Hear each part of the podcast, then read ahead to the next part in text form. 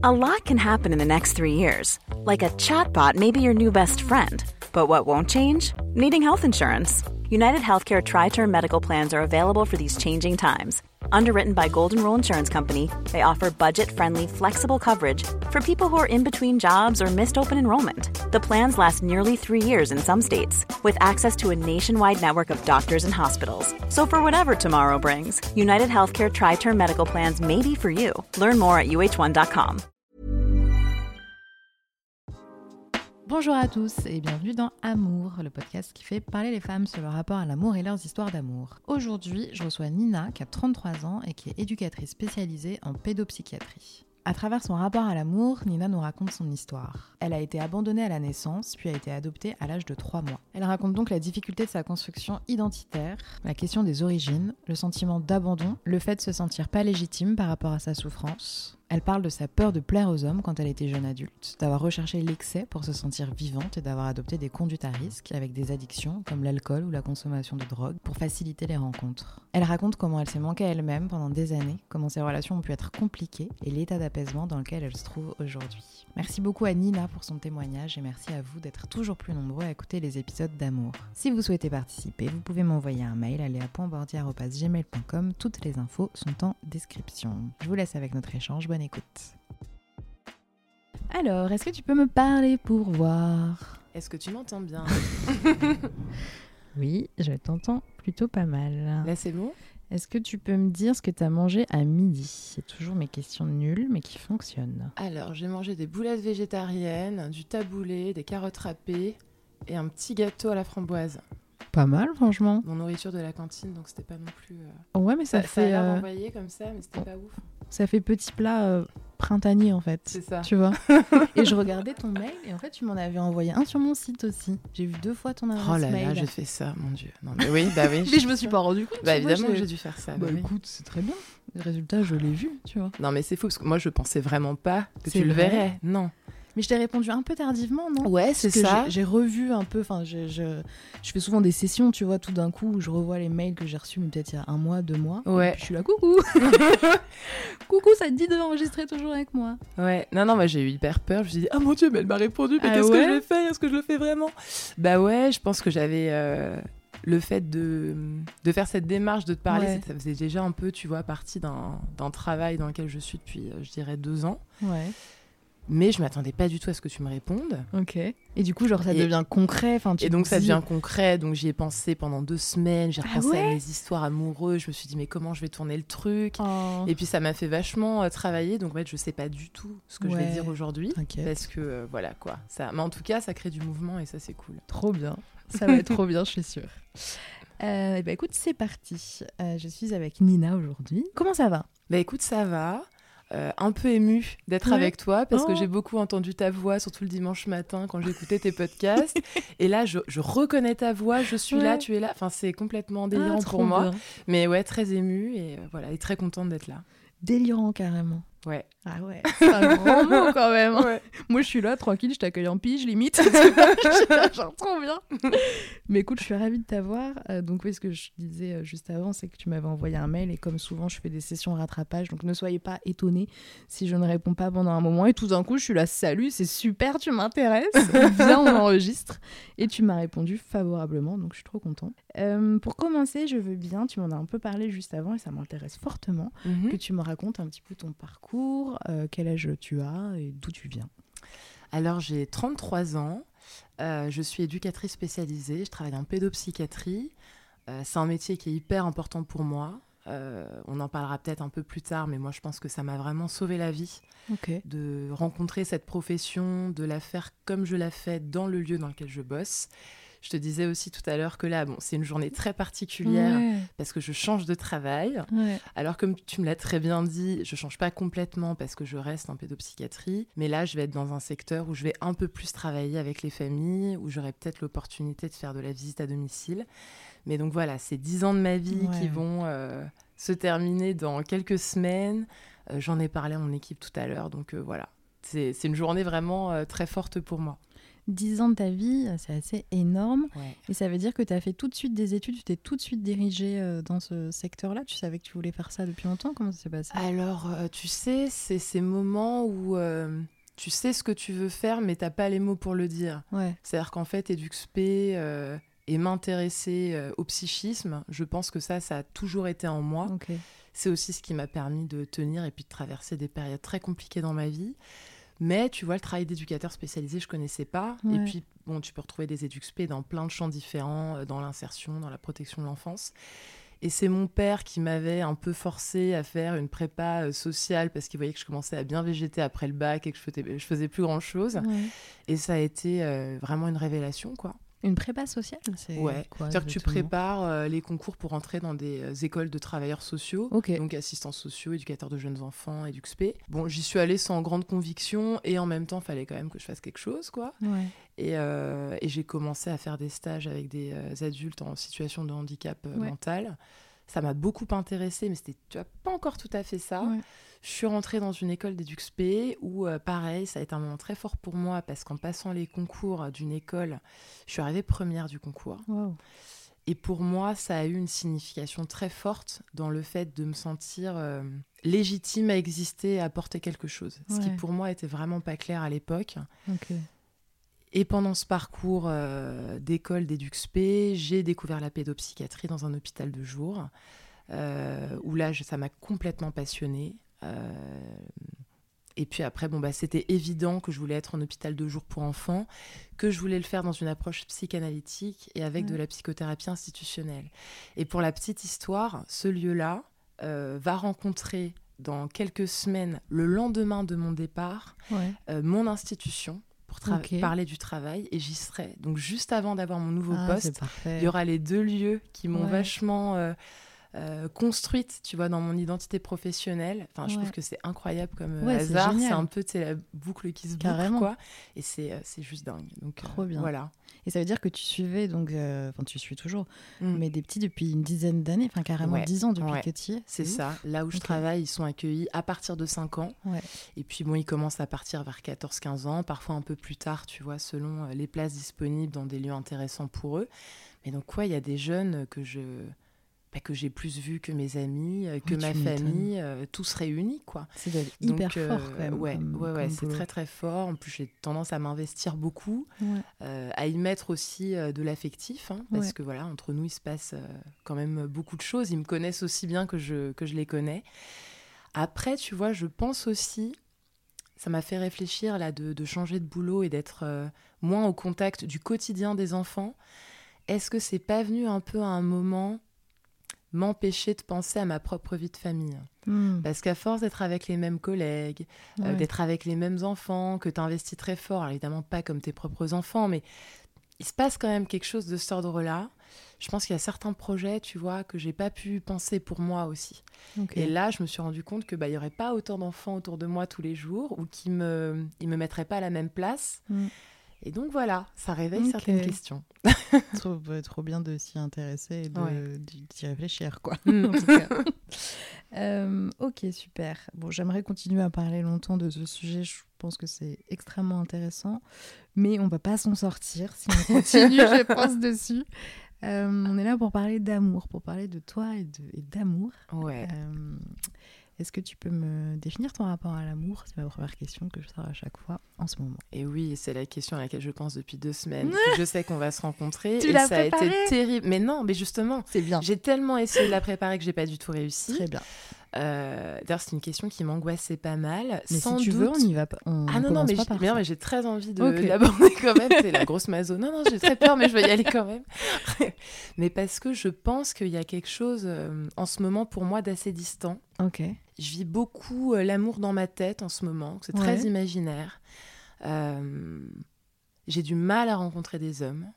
Euh, j'ai du mal aussi à imaginer, à me projeter avec quelqu'un. En tout cas, les hommes que je rencontre, tu vois, le peu d'hommes Ouais. que je rencontre. Je pense que c'est quand même beaucoup lié au fait que ma dernière grosse relation s'est très mal passée. Alors, c'est pas la seule qui s'est mal passée. Euh, Est-ce que c'était euh, parce que c'était celle de trop euh, Ou est-ce que, ou est que parce que j'ai peut-être réalisé plus de choses sur mon mode de fonctionnement qui fait que là, j'ai eu très peur de reproduire les mêmes erreurs. Donc ça m'a pas mal arrêté, tu vois. C'est comme si ça avait un peu euh, inhibé mon, mon, désir, quoi. Tu vois, qu'il y avait quelque chose que j'étais plus capable de faire. Moi qui étais en plus avant une très grande dragueuse, mais, mais vraiment, hein. c'est-à-dire que j'abordais les mecs dans les bars, je leur offrais des verres, je ramenais des groupes de mecs à mes copines, ah bah coucou, enfin tu es entremetteuse à fond. Et bien là, pour moi, c'est plus possible du tout. Il y a quelque chose qui est très. Euh, presque gelé, tu vois, un peu mmh. hivernal. J'espère que mon état va, s'aligner avec le temps d'aujourd'hui qui, est très printanier et très beau. Je sais pas si on a pu l'entendre, mais il y avait des petits oiseaux qu'on pouvait nous entendre là derrière. C'était joli. mais ouais, c'est euh, assez euh, distant. Je sens que j'ai envie de rencontrer quelqu'un, mais qu'il y, a beaucoup de peurs et des peurs assez nouvelles. Donc euh, voilà, j'essaye de les appréhender. J'essaye aussi de pas trop les cacher avec des stratégies que je pouvais avoir avant. Genre bah, genre euh, picoler un peu trop, me mettre dans un personnage, euh, nier ce que je ressentais aussi. Donc là, j'essaye déjà d'être beaucoup plus authentique dans mes rencontres et avec moi-même surtout, parce que c'est quelque chose que j'ai pas forcément su faire avant. Voilà. Et tu dirais que ça fait combien de temps que tu es dans cet état d'esprit un petit peu? Ah bah ça fait, euh, ça fait deux ans. Ok. Euh, oui, on n'était pas sur l'hiver là récent, les quelques mois récents. Ouais, euh, non, c'est un long. Non, on est sur du Game of Thrones là. Winter is coming, on est là, on est là-dessus. oui, c'est un peu plus long. Donc deux ans et, tu parlais de ton ancienne relation. Du coup, c'était après ta séparation. Euh, Alors la relation s'est très mal passée, mais effectivement, en fait, si tu veux, c'est un couple où euh, j'ai vraiment réalisé. Alors, il n'est pas question de dire que c'était quelqu'un de pas bien ou, euh, moins bien que, les autres. Par contre, c'est dans cette relation que j'ai réalisé à quel point j'étais capable de, euh, de faire vaciller des valeurs très hmm. importantes pour moi pour garder un lien et en plus un lien qui n'était pas si concret que ça, c'est-à-dire un lien plutôt imaginaire. Tu vois, c'était pas pour garder la relation telle qu'elle était, je restais euh, et, et, j'acceptais effectivement de me, couper de choses importantes pour la relation qui aurait peut-être pu advenir. Tu vois ce qui n'était même pas mais qui n'était pas là. Non. non, non. Donc tu sais, c'est quand tu t'es pas bien avec quelqu'un, mais tu te dis peut-être que dans un mois ça sera super, et puis dans dix ans ce sera super. Et en fait, non. Sans que ça ait jamais été vraiment super? Mais non. Même pas, tu sais, pour revenir au début où c'était incroyable. Non, non, non je crois qu'on s'aimait très fort. Ça, oui. Euh, et c'était quelqu'un que je connaissais depuis des années. Ok. Depuis cinq ans. Donc, on, tu vois, on s'aimait déjà d'un amour euh, amical. Euh, et puis après, on s'aimait d'un amour amoureux. Mais je crois qu'entre nous, il y a toujours eu beaucoup de rapports de force. Je crois qu'il y a eu un gros malentendu de, de départ aussi sur ce qu'on voulait. Et je crois qu'on n'a jamais été, ni lui ni moi, finalement, si confortable que ça. Hmm. Mais qu'on a. Hum, peut-être que justement, parce qu'on avait beaucoup d'attentes, parce qu'on se connaissait très bien et qu'on se disait c'est sûr qu'à un moment ça va bien marcher, tu vois, on se connaît tellement bien, on s'aime tellement, il n'y a aucune raison. Et ça nous a empêché de, voir qu'en fait on n'était pas si compatibles que ça. Donc on a hmm. insisté euh, longtemps, trop longtemps, et on s'est fait euh, beaucoup souffrir, je pense. Et tu vois, dans cette relation, ça m'a fait penser au au conte de Cendrillon, tu sais, le, le, classique, où les deux sœurs, hmm. t'en as une qui se coupe les orteils et l'autre qui se coupe le talon pour rentrer dans la pantoufle de verre, tu vois. Bah, moi, j'ai l'impression que j'ai fait ça pendant, pendant deux ans. Ouais. Et, tu dis beaucoup, je pense, c'est quelque chose euh, dont tu as pu parler avec lui? Euh, On en a parlé je crois que. Tu vois, j'ai dit je crois. Ouais, non, c'était pas pour te faire bugger sur, l'utilisation du mot je pense. de langage, là, je mais... les Mais c'est, c'est pas. Enfin, c'est que ça avait, ça avait l'air d'être euh, toi, ce que tu, ce que tu ressens, euh, ce que tu as ressenti, mais euh, de son point de vue, j'avais l'impression que tu n'étais pas certaine que lui aussi pouvait ressentir la même chose, quoi. Je sais pas trop ce qu'il a ressenti. On en a beaucoup parlé mais dès qu'on en parlait, moi j'avais l'impression qu'il se, renfermait, tu vois, beaucoup, que c'était quelqu'un qui. Euh, alors que je connaissais en plus dans la sphère professionnelle et amicale comme. Euh, tout à fait en mmh. capacité de gérer des conflits, tu vois, avec beaucoup de bagou. Et en fait, avec moi, euh, moi ce, ce que j'ai compris de, ce, de cette relation-là, c'est que moi, j'amenais pour lui beaucoup de violence. ma Mmh. manière d'interroger la relation était très violente pour lui. Donc il se renfermait beaucoup et, euh, et généralement bah, il partait quoi. Donc euh, au- il me quittait. Donc moi au début tu vois je le prenais vraiment euh, au premier degré en me Bah disant bon oui. bah ça y est c'est terminé donc je m'effondrais. Et en fait j'ai vu petit à petit que ces départs c'était plus une façon de mettre à distance tu vois un niveau émotionnel qui était beaucoup trop fort pour lui. Et finalement il finissait toujours par revenir euh, quelques semaines plus tard. euh. Ce qui était très dur pour moi, hein, parce que cette Ouais. question de d'abandon dans mon histoire, c'est quelque Mhm. chose de très fort. Et dans, ce, dans cette relation-là, bah, je me le suis fait éprouver euh, Hmm. plusieurs fois. Plusieurs fois, ouais. Je disais à mes copines pour rire que j'avais été plus larguée qu'un parachutiste, tu vois, pour te dire. Donc voilà, régulièrement, bim. Et c'était toujours euh, lui de son côté. Ouais, ouais. Par contre, le départ, le dernier départ, c'était moi. Qu'est-ce qui a fait que tu as fait ce dernier départ, justement? Je crois qu'on a tous nos limites. Ouais. Je crois qu'on a tous un niveau de douleur euh, maximum. Alors souvent, c'est un peu plus loin que prévu. Ouais. Mais il y a eu un moment où c'était juste plus possible. Mm. Voilà, tout ce que je pouvais donner avait été donné. Je je sais même pas si à ce moment-là c'était encore de l'amour de mon côté. Je pense que j'en voulais énormément. Je pense que je m'en voulais énormément. C'était plus du tout de l'amour. Et, puis j'étais prête à ne plus le revoir, quoi. Parce qu'il y avait ça oui. aussi. Il y avait le deuil de la relation amoureuse, mais on s'était tellement abîmés que je savais que j'allais perdre aussi l'amitié qu'on avait eue euh, Oui, ensemble. ça, ouais. Et euh, ça, c'était peut-être encore plus long à accepter. Parce que pendant cinq ans, ça avait été quelqu'un euh, qui m'était vachement proche, quoi. Ouais. Et plus de contact Non. euh, plus- Non, Ok. on peut pas. C'est pas possible. ouais. Non, c'est pas possible. Ok. Euh, tu parlais de souffrance de l'abandon. Est-ce Ouais. que tu peux m'en parler un petit peu Bien sûr. Euh, alors moi, j'ai été abandonnée à la naissance. Ok. J'ai été adoptée à l'âge de trois mois, donc Ouais. euh, par, euh, par mes parents. J'ai- Généralement, je dis pas parents adoptifs. Là, peut-être que je vais Oui. dire un peu plus pour que ce soit clair. Mais bon, pour moi, ce sont mes parents. Euh, c'est, euh, je suis contente de t'en parler aujourd'hui parce que j'ai mis beaucoup de temps à accepter euh, que ma souffrance était légitime par rapport à cette expérience-là. Pourquoi?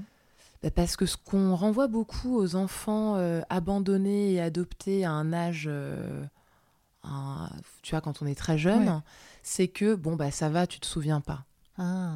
Et, et ça, vraiment, c'est quelque chose qu'on m'a beaucoup dit Mm. de personnes qui connaissent pas du tout euh, l'adoption, tu vois, mais aussi de personnes qui ont été adoptées et qui, voilà, qui pensent que parce qu'on ne se souvient pas, en tout cas en conscience, et que ça passe peut-être plus par le corps, par le sensoriel, Ouais. bah on souffre on souffre pas quoi et pourtant moi j'ai bien vu euh, toutes les angoisses qui ont pu me traverser quand j'étais enfant toutes les peurs que j'ai encore aujourd'hui euh, toute cette difficulté euh, de construction identitaire par laquelle je suis passée et j'ai envie de voilà de, de pouvoir le dire et de pouvoir l'exprimer euh, parce que je l'ai je l'ai vachement euh, retenu Hmm. et, euh, et je pense qu'il y a plein de moments où j'ai été très triste, où j'étais euh, franchement perdue dans ma vie et où je pouvais pas imaginer que ce soit aussi lié à ça. Voilà.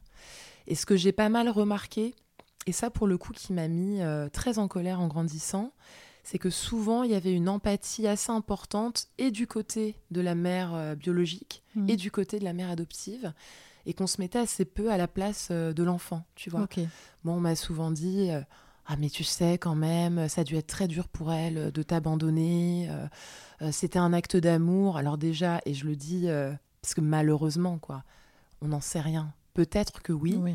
peut-être que non. Ouais. J'imagine que certaines personnes me disaient ça.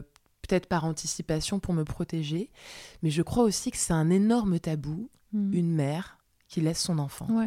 Et qu'en fait, c'est un peu de l'impensable et que les gens ont besoin de se raconter une histoire Hmm. où tu t'as une mère qui pleure, euh, qui laisse, tu vois, son enfant dans un Oui, panier oui. sur le Nil, s'éloigner en lui souhaitant la plus belle des vies.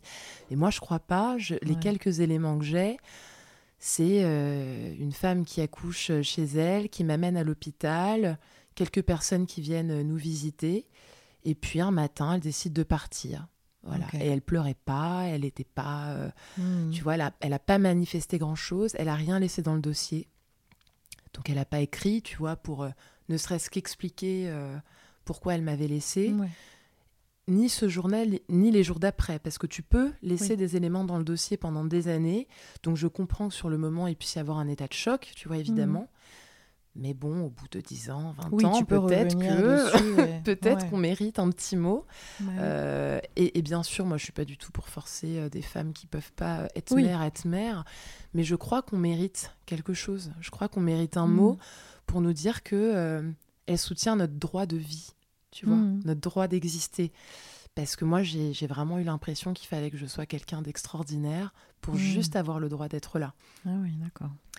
Et après, tu as l'autre discours qui vient soutenir euh, la mère, euh, la mère adoptive Ouais. parce que ma maman, elle n'a pas pu euh, tomber enceinte, elle a eu un cancer.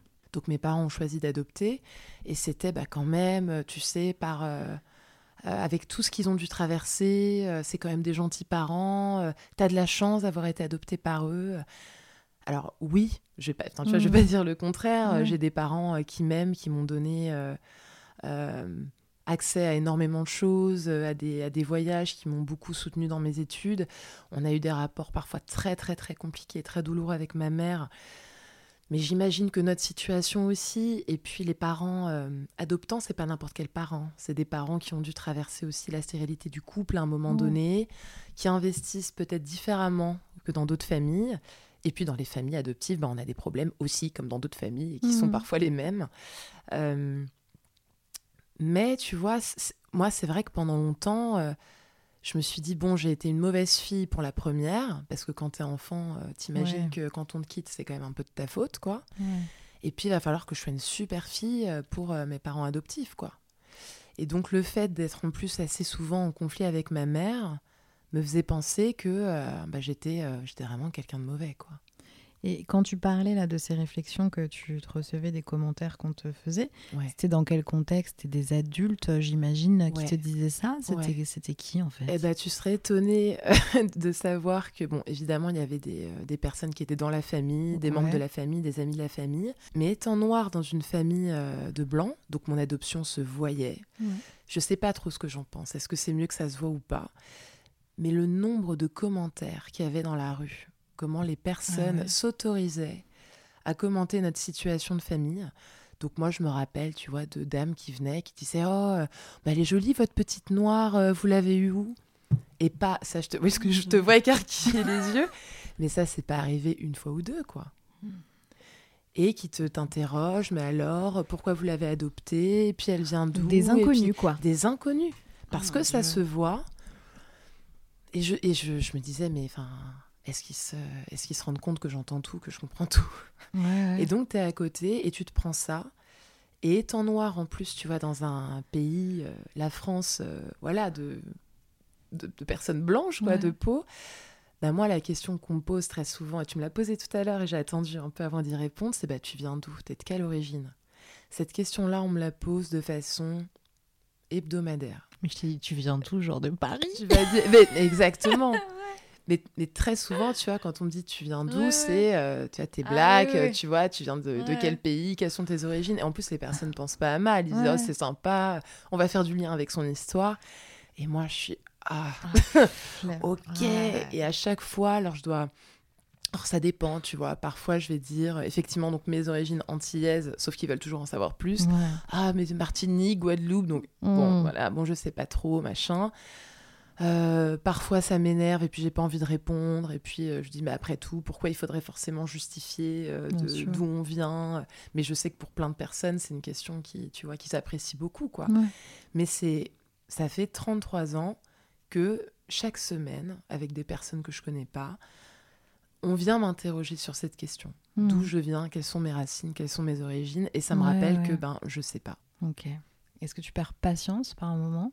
Tu réponds toujours euh, plus ou moins ce que tu as envie de répondre quoi Il y a une période où je perdais vraiment patience. C'était l'époque où j'étais assez fragilisée en fin d'adolescence, peut-être début d'adolescence, Ouais.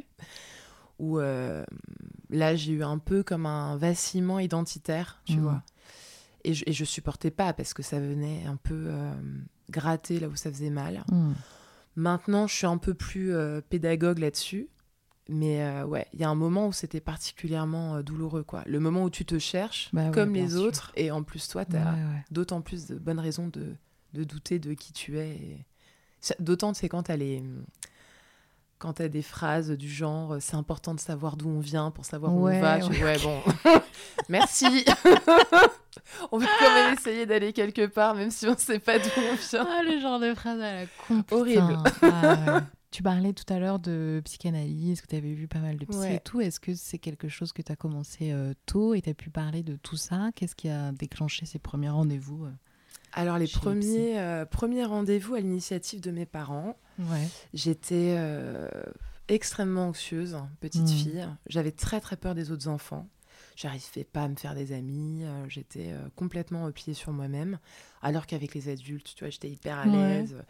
Et j'avais un peu comme une, euh, tu as une grande maturité intellectuelle déjà, mais par contre une très grande immaturité émotionnelle. Donc je pleurais très vite, je supportais pas la frustration, euh, je supportais très mal les changements. Euh, et je voyais bien que par rapport aux autres enfants, j'étais beaucoup plus affectée qu'eux, tu vois, pour des petites choses, quoi. Tu vois, Ok. un adulte qui te parle avec une voix un petit peu, un petit peu forte et tout, bah, ça y est, moi j'avais peut-être fait quelque chose d'hyper grave, machin, alors que je voyais que les autres gamins, euh, ils faisaient beaucoup plus facilement avec l'environnement que moi. D'accord. Et finalement, ce qui a été assez terrible, je pense que ma première visite chez le psy a été un peu ratée. Le psy m'a trouvé très bien. Il trouvait que j'allais bien, quoi. Au fond de moi, je, au fond de moi, je, je pressentais que euh, y, avait quelque chose, euh, il y avait une fragilité Hmm. que les autres enfants n'avaient pas. J'ai revu un psy ensuite euh, quand j'étais adolescente, une psychologue que j'avais trouvée super, qui était quand même, euh, tu sais, par contre dans le en face à face, quoi. Donc on n'était pas, tu vois, dans une euh, dans un dispositif analytique et tout, mais qui était euh, qui était très très bien, qui est malheureusement parti à un moment où on avait une vraie euh, accroche toutes les deux et qui m'avait proposé de continuer à la voir dans un autre cabinet, mais un peu plus loin de chez moi. Et là, euh, mon père s'est un peu interposé. Je sais pas s'il a senti que j'étais en train de bouger. Mais finalement, euh, j'ai pas pu soutenir la parole de la psy et surtout du travail que j'étais en train de faire avec Mhm. elle. Donc euh, la, la thérapie s'est arrêtée. Et après le bac, par contre, là, j'ai eu une période euh, très, très, très, très difficile où là, pour le coup, j'ai pas été suivie parce que j'en étais, je pense que j'étais même pas en capacité de penser ce qui était en train de m'arriver. C'est la période où j'ai commencé à rencontrer les hommes euh, où l'anxiété que j'avais, c'est déjà toute petite avec les autres enfants, c'était vraiment rejoué. Donc j'avais très envie d'aller au rencard. Euh, C'était une période où je commençais à plaire, tu vois, et puis Ouais. beaucoup.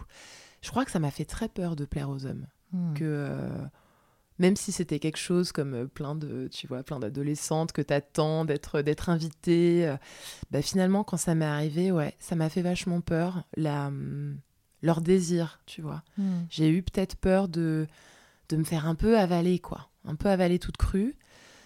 Donc, pour pouvoir aller au rendez-vous, après en avoir annulé euh, plusieurs, tu vois, une heure avant, dix minutes avant, j'ai commencé à picoler, comme pour avoir, bon, déjà me désinhiber un petit Mhm. peu, et comme pour ne pas y aller seule, tu vois, d'une Mhm. certaine façon. Donc, j'ai commencé à être pas mal dans des, euh, dans des comportements comme ça assez excessifs à ce moment-là. Hmm. Et à, et à cette période, j'ai été comme un peu débordée, quoi. Donc, j'ai été avec beaucoup d'hommes différents, Ouais. beaucoup de soirées.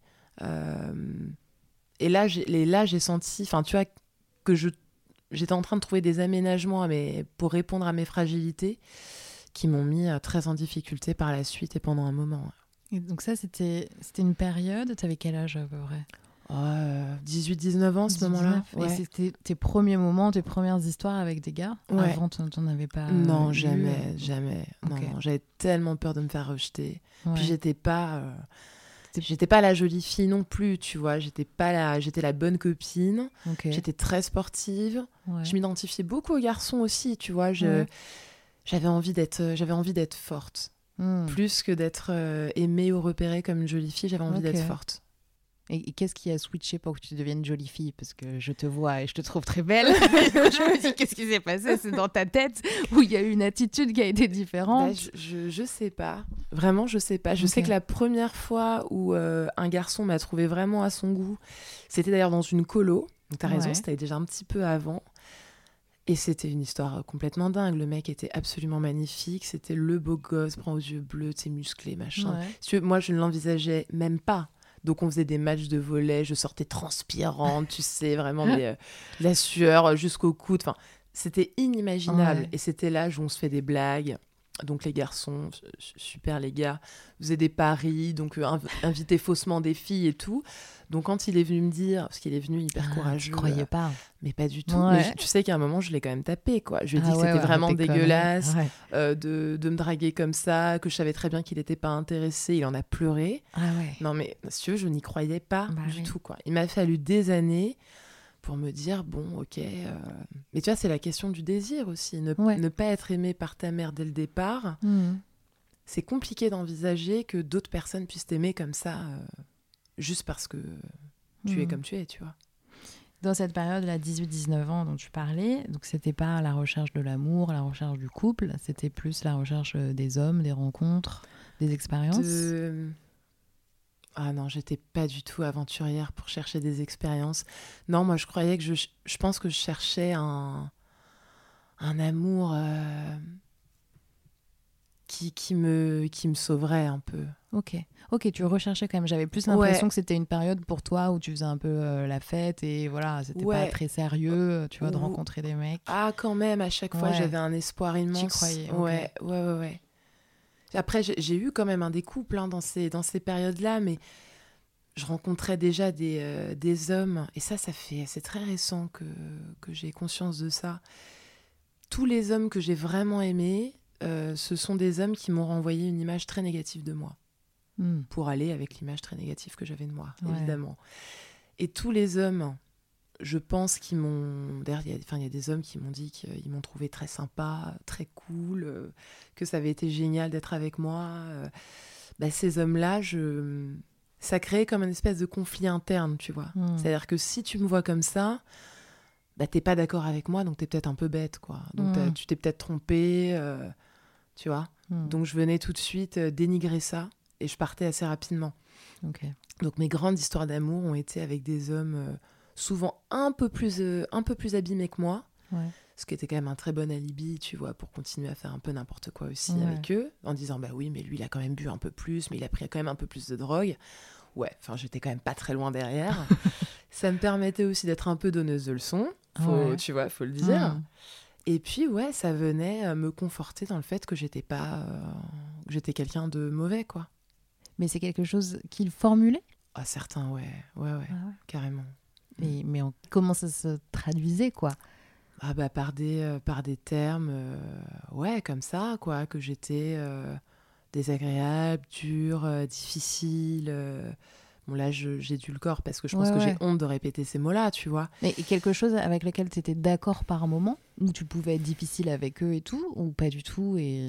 Certainement que oui, mais en tout cas, ce que j'ai constaté, c'est que tous les hommes s'étaient pas dit ça, tu Mm. vois. Et que finalement, ceux que j'ai le plus écoutés, c'est ceux qui disaient les choses les plus négatives sur moi. C'est-à-dire que moi, j'avais beaucoup de mal à garder les discours positifs, mais que tous les discours négatifs, eux, par contre, je les gardais. Hmm. Et puis, euh, pendant des années, quoi. Hmm.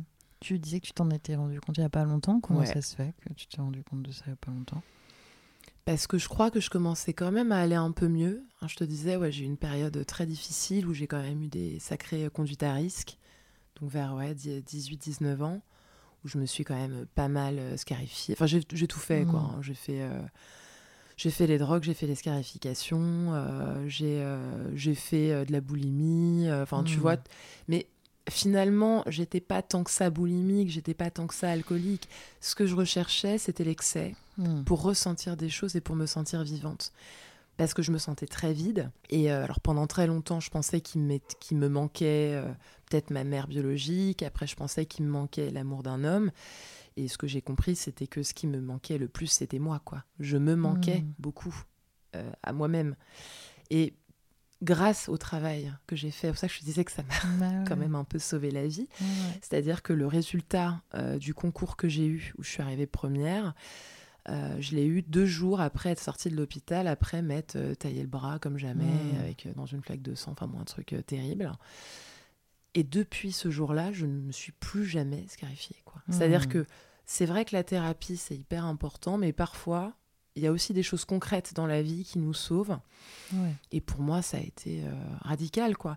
Ce travail m'a beaucoup permis et déjà, bon, de, me nourrir parce que j'accompagnais d'autres personnes qui étaient en souffrance et parce que je pense que la souffrance, j'en connaissais quelque chose. Mm. Et ça m'a permis, si tu veux, de d'avoir plus de consistance, de m'ouvrir plus à des choses qui m'intéressaient. Parce qu'avant, j'étais quand même... Euh, j'étais tellement dans cette agitation pour trouver quelqu'un, pour vivre des, des, sensations fortes avec les autres, que j'étais bien incapable de dire quelle musique me plaisait, quel mm. bouquin j'aimais. J'étais pas capable de m'occuper seule. Un week-end qui devait arriver sans soirée de prévu, pour moi, c'était un week-end de foutu. J'avais très peur euh, de mourir et en même temps, j'avais l'impression que ça pouvait arriver à n'importe quel moment. Parce que je pense que, tu vois, pour moi, la... mourir et la sensation d'abandon, c'était la même chose. Parce que pour un bébé, euh, l'abandon, c'est tellement sensoriel que c'est comme une petite mort, tu vois. Sans hmm. l'objet d'attachement, tu meurs aussi un petit peu. Et le fait effectivement de pouvoir petit à petit découvrir des choses qui me plaisaient vraiment, moi j'ai adoré la science-fiction, maintenant je suis une euh, très grande euh, lectrice, de découvrir les podcasts, de, de découvrir la plongée. Donc, c'est une activité que j'adore, donc je plonge tous les étés pendant 2-3 semaines à ah, bout du monde, enfin voilà. Mmh. La danse contemporaine, peindre, euh, maintenant tu vois être, être seule, non seulement c'est plus une contrainte, mais c'est un plaisir quoi. et parfois même je me dis un peu trop dans le sens où ça commence à devenir défensif avec les mecs, mais c'est assez extraordinaire quoi. Et je pense qu'à ce moment-là, pendant cette rupture, j'avais quand même fait un petit peu de chemin. Ouais, cette dernière rupture-là, j'avais fait un petit peu de chemin. Et c'est ce qui m'a permis de, quand même, un moment, de me rendre compte qu'il y avait un gros problème, quoi. Et que j'étais vraiment en train de reproduire l'abandon, mais que c'était pas lui qui m'abandonnait, c'est moi qui m'abandonnais au profit de quelque chose. Hmm. Putain très intéressant, je trouve, et très clair. bah tant mieux, parce que j'avais très peur que ça ne soit pas. Carrément. Euh, tu m'as fait rêver avec la plongée, parce que j'en ai fait une fois dans ma vie. Oh, et oh c'était un moment, mais ouf. Je me rappellerai hein. tout, toute ma vie, quoi. J'aimerais en refaire. Je sais pas, j'ai ces, ces, images, ces couleurs, cette lumière, en fait. Ouais. Quand tu descends et que tu vois en haut et ce calme. Ouais. mon Dieu, ce calme, putain, que j'ai jamais retrouvé ailleurs. et cet apaisement. Enfin bref, tu m'as fait rêver avec ça. Euh, est-ce que depuis deux ans, euh, donc tu me parlais de cette période. Est-ce que tu as fait des rencontres quand même? Est-ce que tu repousses un peu les rencontres? Comment tu te situes par rapport à ça? Alors j'en fais un petit peu. Euh, le problème que je rencontre, mais ça je pense que pour le coup je suis pas la seule, je me reconnais dans beaucoup de, discours euh, d'autres femmes et d'hommes, c'est que ben, j'ai ma, j'ai ma vie qui s'organise autour de mon travail, qui est en plus dans un milieu quand même assez euh, féminin, donc je rencontre très peu d'hommes dans mon boulot. Et mm. puis bon, celui que j'ai rencontré au boulot, hein, voilà, ça n'a pas été une grande réussite. Mm. Euh, j'ai quand même beaucoup d'amis qui sont en couple. Je pense aussi que j'ai un peu peur de sortir trop. Tu vois, je sors encore, ça m'arrive évidemment de boire des verres avec des copines, mais j'ai quand même constaté que j'avais une certaine fragilité par rapport, euh, tu vois, aux substances psychoactives en règle générale. C'est-à-dire que ça, très vite, ça me tente, quoi. Donc, euh, sortir comme avant jusqu'à 2-3 heures du matin, euh, bien bourré pour trouver quelqu'un, je sais vraiment que c'est pas bon pour moi aujourd'hui. Et c'est pas forcément ce que j'ai envie de proposer à, à un homme. Donc, il m'arrive aussi d'aller sur les applications de rencontres. Et euh, bah, ça me plaît pas du tout, quoi. C'est-à-dire que cette euh, rencontre qui est déjà euh, organisée, prévue, où tu as déjà tout ton imaginaire, euh, tu vois, qui s'agite, bah, généralement, quand la personne arrive, tu es déçu, c'est pas du tout la personne que tu avais dans la tête. Bon, donc pour le moment, non. J'ai envie, j'essaye de, de m'offrir des opportunités. Mais tu as, raison quand tu disais est-ce que tu n'évites pas un petit peu aussi? Sans doute que je pourrais en faire quand même un petit peu plus. Voilà. Et que j'ose pas encore tout à fait. Je crois aussi que j'ai très peur de tomber amoureuse hmm. et que ça vienne tout emporter sur son passage. Là, j'ai quand même trouvé un équilibre de vie euh, que j'avais jamais trouvé. Tu hmm. vois, je te disais, j'ai été euh, une gamine très apeurée, euh, une adolescente qui se cachait euh, dans euh, des attitudes de garçon. j'ai été une femme qui a été désirée par beaucoup d'hommes mais qui n'a pas su quoi faire de ce désir et puis qui a dû se mettre dans pas mal d'addictions pour, pour, gérer ça. Donc oui, j'ai très peur que l'équilibre dans lequel j'ai l'impression d'être bien installée, bah, peut-être soit pas si solide que ça. Hmm. Et ça, pour moi, ce serait vraiment euh, une catastrophe, quoi. Je tiens beaucoup à, ouais, au, je j'arrête pas de dire équilibre, mais aussi à cet état d'apaisement que j'ai. Et tu vois, même si je sens beaucoup plus ma timidité que quand euh, j'étais en sortie, machin, dans mes robes rouges talons, euh, et ben en même temps, ce que je fais aujourd'hui, tu vois, de t'avoir contacté, euh, de venir te voir, ben jamais j'en aurais été capable à l'époque. Hmm. Le fait de changer de travail après dix ans, jamais j'en aurais été capable. Hmm. Donc même si je me sens beaucoup plus connectée à ma sensibilité, tu vois, je tremble depuis tout à l'heure quand je parle. Ah oui, j'ai pas vu. Moi aussi, je tremble. Euh, et ben en même temps, euh, j'ose faire des choses qui ont vraiment du sens pour moi. Ouais. Oui, oui, où tu te, où tu te choisis, quoi. Où tu, Ouais. tu fais tes choix. Tu, parlais de tes passions tout à l'heure. C'est à tous les niveaux, quoi. Ouais. Donc forcément, ça fait peur d'avoir quelqu'un, d'accepter quelqu'un qui peut faire Mm. tout péter dans tout ça. Ouais. Euh, Est-ce que, est que tu recherches quelqu'un qui a fait ce travail aussi, comme toi, qui est apaisé? Ah ouais. Ouais. Ouais. Là aujourd'hui, je pense que ce serait euh, inimaginable pour moi d'être avec euh, une personne qui est beaucoup dans le rapport de force, Mm. qui est pas ouvert à la discussion. De toute façon, là, je pense qu'il faudrait quand même aussi quelqu'un d'assez compréhensif, hein, parce que Ouais. parce que voilà, j'ai euh, j'ai mes bagages. Moi, ça m'irait très bien euh, qu'un homme ait euh, ses bagages aussi. Ouais. Et puis peut-être quand même qu'il soit euh, sensible à l'autre. Et euh, voilà, moi j'ai quand même un, un grand intérêt pour le vivant sous toutes ses formes, que ce Mhm. soit pour euh, l'être humain, pour l'environnement, pour les animaux. Pour moi, tout est lié. Et euh, choisir le vivant, en plus aujourd'hui, je crois que c'est euh, aussi un choix politique et militant. voilà. Mm. Pour moi, c'est important de le partager dans un couple. Est-ce que par rapport à tes amis qui sont en couple à cette période, à cette tranche d'âge, ça t'embête un, peu d'être pas en couple, d'être seul, célibataire? Euh, Est-ce que ça m'embête? Alors, ça m'embête pas dans le sens où, euh, moi, bon, moi, mes amis, je suis leur plus grande fan. Mm. Euh, elles ont leur bagage aussi et euh, Mm. Dieu sait qu'elles le méritent. Et en plus, j'ai quand même contribué à beaucoup de, de leur Ah, couple. c'est trop bien ça. certains de leurs compagnons ne savent pas que c'était moi sur les Ah applis ouais de rencontre, les premières phrases. Donc, je, je fais un peu partie du truc, tu vois. Bon, Il y en a qui me rigolaient en écoutant ça, je pense. Donc, je, voilà, je, je, je peux pas, tu vois, contrecarrer Oui. euh, leur plan, c'est pas possible. Non, c'est pas tant euh, une jalousie, tu vois, envers tes amis, ouais, mais ouais, c'est plus cette place-là dans la société, tu vois. Écoute, je crois pas. euh, franchement, je crois pas. Je suis plutôt inquiète. Euh, et là, c'est peut-être la question de la maternité. Ouais. Voilà, parce que moi, je, je crois tout à fait en l'amour à tous les âges. Mm. Donc euh, voilà, si euh, je rencontre un beau gosse quand j'aurai 75 ans, c'est OK, il n'y a pas de problème. Euh, par contre, la maternité, bon, bah, pour, pour nous, Ouais. c'est quand même une vraie question. Il y a quand même une limite. Je- en plus, bon, moi, je sais pas trop où j'en suis par rapport à ça. Je crois que j'en ai envie, Ouais. franchement. Euh, je crois que là, on- par contre, en termes de peur, on est vraiment sur le max Ouais. de, de peur que je Hmm. peux avoir. Évidemment, avec le fait de, de tout cet enjeu maternel qui fait partie de mon histoire. Mm.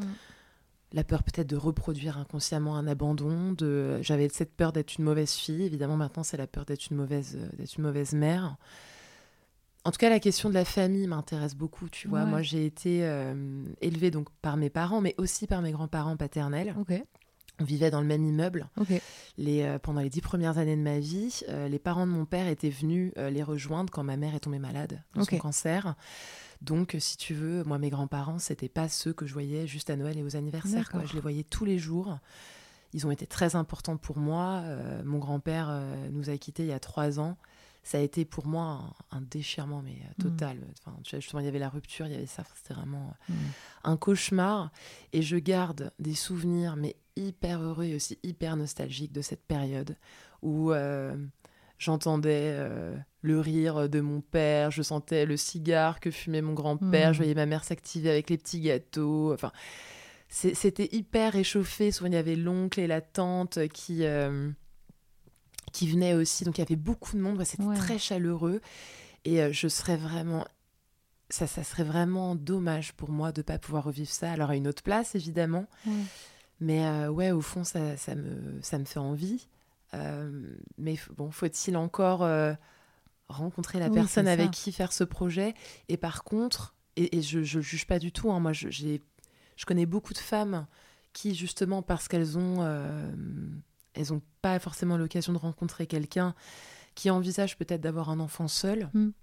Pour moi, c'est pas possible. Je peux pas Mm. l'imaginer. Alors, je te dis ça, tu vois, maintenant. Peut-être que dans 4 ans, je te dirai complètement autre chose. Mais voilà, moi, la famille, c'est ce qui m'intéresse plus que euh, d'être mère. Tu Ouais. vois, toute Ouais, ouais, c'est d'avoir un. Enfin, là, de, de ce que tu dis. La tribu, ce que tu- Ouais, c'est ça, une tribu. Ouais. Quand tu racontes ça, tu vois tout de suite l'image du truc et ça donne envie, c'est Ouais. sûr. Quoi. Euh, Est-ce que tu penses que ça peut euh, biaiser un peu les rencontres que tu peux faire, d'avoir ce désir-là ou pas du tout? Non, franchement, je crois pas. Ouais. Je pense que hormis. euh, Moi, je valide, je suis Ouais. d'accord avec toi de ce que tu penses non. de toi. je crois pas non plus, mais je Non, demandais je, je pense ça. que hormis effectivement un homme qui me dirait je n'en veux pas jamais, c'est sûr. Ouais, parce que moi, je suis quand même pour l'amour. Oui. Et, et bon, si peut-être que j'aurais pas d'enfant et que j'aurais un couple super, ouais, ça m'embêterait que quelqu'un effectivement m'impose complètement, Ouais. enfin m'impose impose au couple en fait, parce que c'est tu vois c'est pas une question de dualité ou quoi que ce soit. euh, de dire euh, voilà c'est c'est vraiment pas possible si moi j'avais ce désir je pense que là j'irais pas plus loin dans la relation Mhm. mais si c'est quelqu'un qui se pose des questions et qui sait pas trop, enfin moi je trouve que c'est assez euh, sain, Oui. tu vois, de se rencontrer, de prendre le temps. Pour moi, la relation amoureuse c'est hyper important. hein. C'est-à-dire Ouais. que je, s'il y a tribu, ce sera avec quelqu'un que j'aime infiniment Ouais, et qui, euh, j'espère, m'aimera Ah euh, oui. tout autant. Et sinon, eh ben, euh, tant pis, il y aura euh, d'autres façons de faire tribu avec Ouais. d'autres. Voilà. Et je disais ça aussi euh, par rapport à, à certaines femmes qui veulent avoir un enfant euh, prochainement et du coup, tu vois, Ouais. qui vont avoir des critères qui vont un petit peu changer par Mm. rapport aux critères de sélection, de rencontre, tu Ouais. vois, en se disant, ah bah lui, ça peut être un... Un bon Un bon père, père, euh, ouais. Alors que, je sais pas, physiquement, il va moins correspondre à mes attentes, j'en sais rien, tu vois. je- Mais je pense qu'il y y a un âge comme ça qui peut être... qui est emmerdant, quoi, pour nous. On C'est est là, genre, on a une deadline au bout d'un moment. Alors ouais, je, je vois ce que tu veux dire. Je pense que mes critères ont vachement changé, Ouais. mais pas forcément par rapport à ça. Je pense que maintenant, je... Là où avant je cherchais des hommes avec qui je pourrais vivre une grande passion, Ouais. puis alors je te jure, je scénarisais les choses. Ouais. On se retrouvait sous la pluie, c'était que des histoires de films quoi. Ah. J'avais couru derrière un mec que j'adorais, j'étais montée dans sa voiture. Heureusement que je suis une femme parce que sinon niveau consentement j'aurais eu des soucis. Et je lui ai dit emmène-moi avec toi. Il me dit comment? Mais on se, on se connaissait à peine si tu veux. C'était un barman que je- sur qui j'avais jeté mon dévolu. Bon finalement il m'a emmené, hein, voilà, c'était très très chouette. Mais je ne faisais que des trucs comme ça.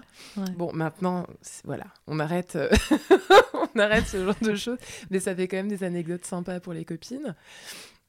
Donc je, je recherche pas une très haute intensité Oui. comme ça, tu vois. Euh, mais par contre, je cherche vraiment à ce qu'il y ait euh, beaucoup de partage, beaucoup de complicité et à ce que je puisse être avec l'autre.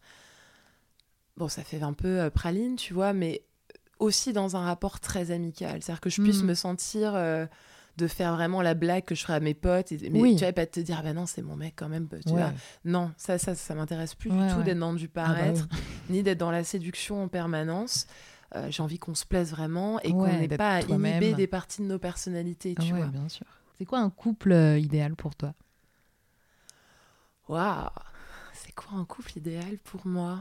Oh mon Dieu Euh, je, vais te dire, je vais te dire euh, ce, ce à quoi je pense. hein. Ça, ça m'embête de répondre ça. Je- bah, Le couple de mes parents. Pourquoi ça Euh, t'embête de répondre à ça? Ah, parce que j'avais envie d'être un peu plus euh, imaginatif que ça. J'avais pas envie de Ouais. retourner du côté des parents, de l'idéalisation des parents. euh. Non, ce que- moi, ce que j'admire beaucoup dans le couple euh, de, de mes parents, c'est que ils s'aiment profondément. Ouais. Ça les empêche pas de d'être dans la conflictualisation assez régulièrement. Ok. Euh, moi, je trouve qu'ils ont quand même cette capacité à faire beaucoup de choses ensemble et être très en accord sur des valeurs importantes, tout en ayant euh, des espaces assez individuels. Tu vois, mon Ouais. père, il adore faire du japonais, ma mère, elle fait sa, sa mosaïque. Euh, Ils ont fait énormément de voyages ensemble et le fait d'avoir des enfants n'a jamais empêché ça. Tu vois, moi, j'entends beaucoup, euh, dès qu'on a des enfants, ça oui, y est, c'est terminé. Bah alors non, nous on a été embarqués dans euh, tous les pays euh, du, monde, quoi. Bon, il faut un petit peu de moyens, mais c'est des choix aussi. hein. Ils étaient enseignants tous les deux, Ouais. donc ils ont fait le choix de mettre vraiment tous les sous pour que pour qu'on puisse voyager et, voir du monde. Mon père, et ça pour ça je l'admire aussi, hein, il n'était pas avec ma mère depuis très longtemps quand elle a eu euh, son cancer. Mhm. Bon, il aurait pu euh, gentiment partir, Ouais. tu vois, claquer la porte. Et il est resté et, et ça les a, euh, ça les a soudés, tu vois. Et, euh, et aujourd'hui, quand ils me quand ils me parlent de leur couple séparément, tu vois, donc peut-être qu'ils vont me faire des petites confidences, machin.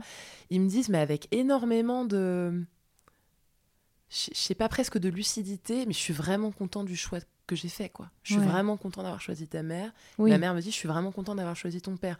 Bien sûr que ça aurait pu être quelqu'un d'autre, Ouais. mais on a fait une super équipe. On est, on est très content de faire notre retraite ensemble. On a, on est, on est bien tombé, tu vois. Et je trouve Ouais. que à euh, 64 et 66 ans, après euh, 30 ans de mariage, pouvoir dire ça, mais vraiment euh, avec beaucoup de sincérité, dire c'était cool, quoi. Vraiment, on a, on a Ouais, bien, on a misé sur le, sur le bon cheval. Ouais. Pour moi, c'est ça un couple idéal, Et tu penses que l'amour euh, avec un homme euh, toute une vie, c'est possible? Bien sûr. Ok. Bien ah ouais, sûr. alors là, t'étais Ah convaincue. ouais. Tiens, tu Ouais. vas sortir, bien sûr. Ouais, ouais, ouais, ok. carrément. Pourquoi justement? Je sais pas, c'est une conviction Ouais. euh, profonde. Et je te dis, je pense que le voir l'amour de mes parents, Hmm. euh, moi, honnêtement, hein, je pense qu'ils s'aiment euh, Mm. vraiment et que c'est pas qu'une question d'habitude. Ça, ça se voit, ils ont eu des, des- des compagnons, des compagnes avant, tu vois, mais ils en. D'ailleurs, parfois, ma mère en parle, ça énerve beaucoup mon père. Ça, c'est le trop fameux drôle. François avant mon père. 30 ans après, tu sais. C'est ça. Il est trop énervé. Mais ça aussi, je trouve ça génial. Ben, génial, D'être un peu jaloux, genre c'est bon, je sais pas nous, Ouais, tu ouais. vois, de parler François pendant tout le dîner, François. tu vois. Mais je trouve ça super. Et euh, ouais, ouais, moi j'y, crois vachement à ça. J'y crois vachement. Et, et je pense que. Mais ça, c'est, c'est comme le job. Tu vois, il y a beaucoup de personnes qui me disent Ah, mais ça fait 10 ans, euh, euh, t'avais pas eu envie de changer avant. euh. Mais ce je pense que ce qui. En tout cas, de, de mon point de vue, hein, quand tu restes au même endroit ou avec la même personne, t'as tout le temps du changement. Parce que t'évolues avec la personne, euh, donc le lien évolue, individuellement vous évoluez, et en fait, il y a- il y, a un renouvellement perpétuel, quoi. Hmm. Et tu, tu n'es pas au même endroit quand tu as 25 ans, quand tu as 35 Bien ans, quand tu as sûr. 45. Donc moi, je suis convaincue que toute une vie avec la même personne, ça peut être beaucoup plus dynamique que moi, ce que parfois j'ai fait, hein, avoir euh, plein de couples différents qui durent un an, deux ans, et où finalement tu répètes un peu la même histoire avec Mhm. quelqu'un différent, où tu finis Oui. un peu au même endroit, où tu déduis un peu les mêmes choses sur euh, euh, le sexe opposé, sur ta relation avec les mecs. Parfois, on est, euh, on s'ennuie beaucoup dans les dans les répétitions. hein. Je voulais juste revenir sur ce que tu disais par rapport aux addictions tout à l'heure Ouais. euh, et au fait que ça t'ait aidé un peu à te désinhiber par rapport aux hommes et tout. Ouais. C'est un truc qui est assez rare, je trouve. Euh, on entend peu de femmes parler d'addiction, j'ai l'impression. Peut-être que je me trompe, tu vois, mais je, je, je vois pas trop de choses à ce sujet. Euh, comment ça s'est traduit pour toi et, et comment tu as réussi à t'en sortir? Parce que j'ai l'impression que tu disais que tu tu t'en Ouais. étais sortie. Ah oui, oui, je m'en suis bien sortie, mais par Ouais. contre, il a fallu au début que je m'impose une hygiène de vie un peu stricte avant de pouvoir euh, avoir une consommation, euh, je dirais, maîtrisée. Parce que Ouais. moi, j'ai- à un moment, j'ai eu une consommation qui était plus maîtrisée. Et on parle d'alcool, de drogue Ouais, aussi? alors l'alcool c'est le plus accessible, donc c'est quand même là-dessus où il y avait le moins de contrôle. Mm. Mais quand j'ai eu l'occasion d'avoir, euh, tu vois, à disposition des drogues dures, j'ai j'ai pas mal touché aussi. Ok. Alors, ce qui, ce qui est, euh, ce qui me paraît important, c'est de pas avoir une, enfin, en tout cas de pas avoir une vision trop binaire Ouais. des, euh, de l'alcool parce que ça m'a pris beaucoup, mais ça m'a apporté beaucoup, Ouais. tu vois. Euh, parce que quand même, ça m'a permis de rencontrer des hommes, d'avoir des rapports charnels avec eux, de pouvoir échanger avec eux. Ça m'a aussi permis, ce que je disais tout à l'heure, de, de me créer de, de vraies aventures euh, de films Oui. euh, très romanesques. Et, et c'est quand même cool, quoi. Tu vois, moi, j'ai Ouais, pas ouais. envie de, de, de renoncer à ces souvenirs-là aussi. Oui. Et de dire que c'était pas moi. Parce que moi, j'ai des copines qui picolent. Je peux te dire qu'à jamais elles seraient allées aborder les mecs dans le bar, hein, euh, Ouais, ouais. bourrés ou pas, tu vois. Donc, je pense que ça venait aussi révéler un désir chez moi. Et évidemment, à un moment, ça, ça a switché. Où là, c'est devenu euh, plus un agent de destructivité qu'autre chose, quoi. Et, euh, et où à ce moment-là, tu commences à aller euh, beaucoup trop loin parce que tu as trop bu, ou tu regrettes, ou tu as honte, et pour Ouais. passer au-dessus de la honte, eh ben, tu rebois dessus. Ouais. Et à un moment, là, tu as un espèce de, de cercle vicieux qui s'installe, et tu n'arrives plus, euh, et plus à t'en sortir. quoi. Et bah, qu'est- qu'est-ce qui fait que déjà, ma, ma consommation est devenue quand même plus maîtrisée? Bah, euh, on, en- on en revient à mon boulot. hein. C'est-à-dire que quand tu t'occupes d'autres en souffrance, tu peux pas être complètement pété.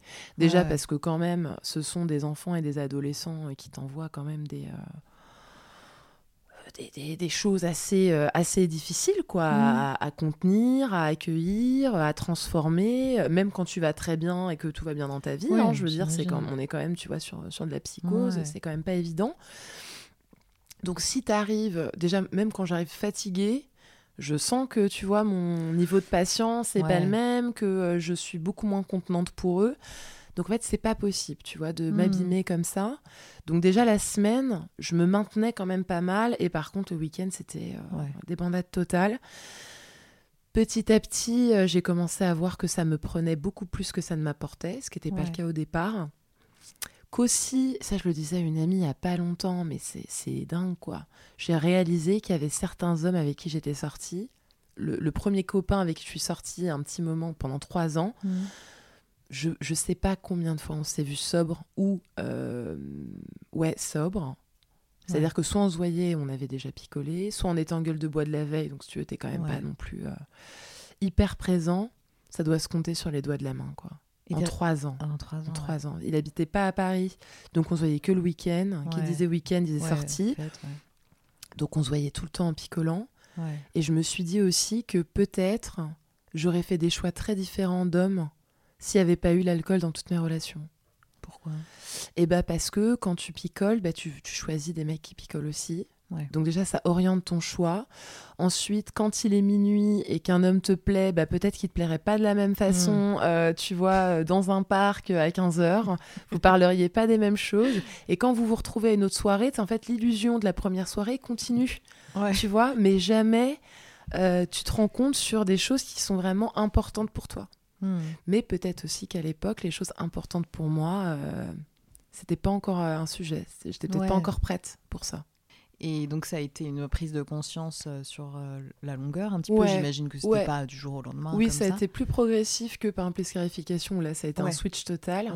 Ça a été plus progressif, ouais. Et- Avec quand même des périodes où, euh, assez régulièrement, mais encore aujourd'hui, je me dis, voilà, pendant un mois, je bois pas, euh, voilà quoi. Et te- t'en parlais euh, sur le moment à des amis où vous étiez un peu dans le même délire, tu vois, dans ce genre d'ambiance Ouais, quand, quand peu, t'es euh, comme ça, t'es sensiblement avec des personnes qui ont le même fonctionnement que toi parce Ouais. que tu peux pas tolérer euh, qu'on te renvoie le problème quand Ouais, même. ouais. Que tu vois pas encore comme un problème. Moi, il m'a fallu du temps. hein. Oui, oui. Au, au début, parce qu'effectivement, j'avais, j'avais eu quand même euh, pas mal de difficultés plus jeune, je me disais, je bois parce que j'ai des difficultés. Mhm. Et à un moment, alors que tu vois, effectivement, il y avait pas mal d'éléments dans ma vie qui se mettaient en place, je me suis dit, mais est-ce que là, la dernière difficulté, c'est pas effectivement euh, ces soirées le week-end? Parce que même si j'avais plus ces prises, euh, tu vois, euh, excessives en semaine, ça fatigue le corps, Ouais. ça fatigue l'esprit, ça fatigue aussi de s'en vouloir pour des trucs qu'on a fait, qu'on n'aurait Oui. pas dû faire. Ça, ouais, c'est très fatigant de s'en vouloir et d'être dans la culpabilité en Ouais. permanence. Et je crois qu'à un moment, j'avais, euh, j'en pouvais plus quoi. Et parfois de pas s'en souvenir aussi, Ouais. de t'en vouloir, de pas t'en enfin, de Ouais. t'imaginer des choses. Tout à fait. Malheureusement, je me suis souvent souvenue. tu penses que ça aurait été mieux de pas t'en je, je souvenir? sais pas. Il y a des trucs, ouais, j'aurais. Enfin, non, mais je te dis ça. Genre, Ouais. Non, je pense que c'est quand même mieux de se souvenir parce qu'au moins tu, tu sais de, de quoi on parle, Oui. quoi. Mais ouais, ouais. Et puis toutes les mises en danger qui vont avec. hein. Il y a quand même plusieurs fois où euh, j'aurais pu, euh, j'aurais pu y passer, ouais. Et ça a pu créer des conflits avec des amitiés euh, que tu avais à ce moment-là ou. Finalement, avec les vrais amis, non. Ouais. Parce qu'on moi je suis entourée de femmes qui ont quand même toutes eu des, des vies assez compliquées, qui ont vécu pour certaines d'ailleurs des, des traumas importants. Donc on, on a toujours toutes été très tolérantes par rapport à, nos, à nos écarts et, euh, Mm. et à, nos, à nos accidents de parcours.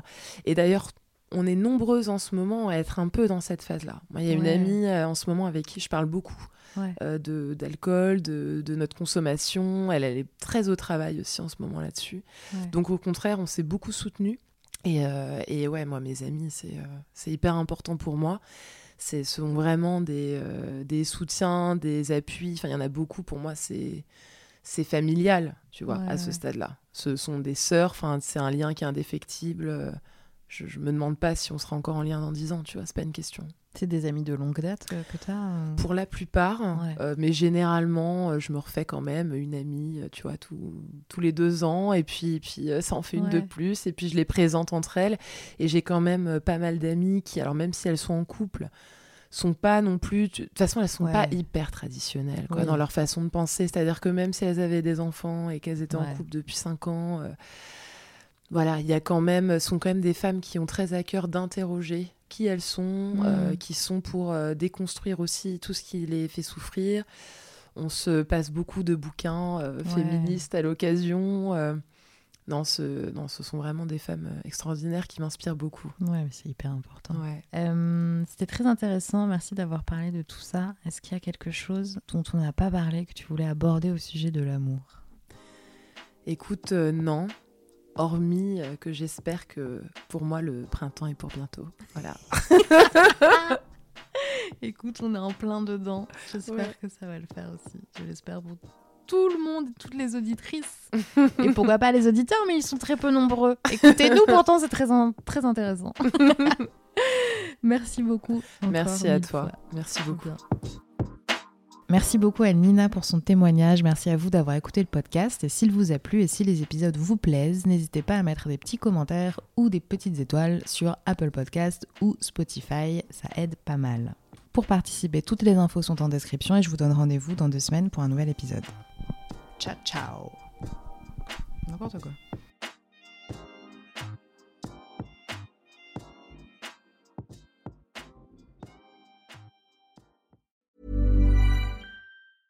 Hey, it's Danny Pellegrino from Everything Iconic. Ready to upgrade your style game without blowing your budget? Check out Quince. They've got all the good stuff shirts and polos, activewear, and fine leather goods, all at 50 to 80% less than other high end brands. And the best part? They're all about safe, ethical, and responsible manufacturing. Get that luxury vibe without the luxury price tag. Hit up quince.com slash upgrade for free shipping and 365 day returns on your next order. That's quince.com slash upgrade.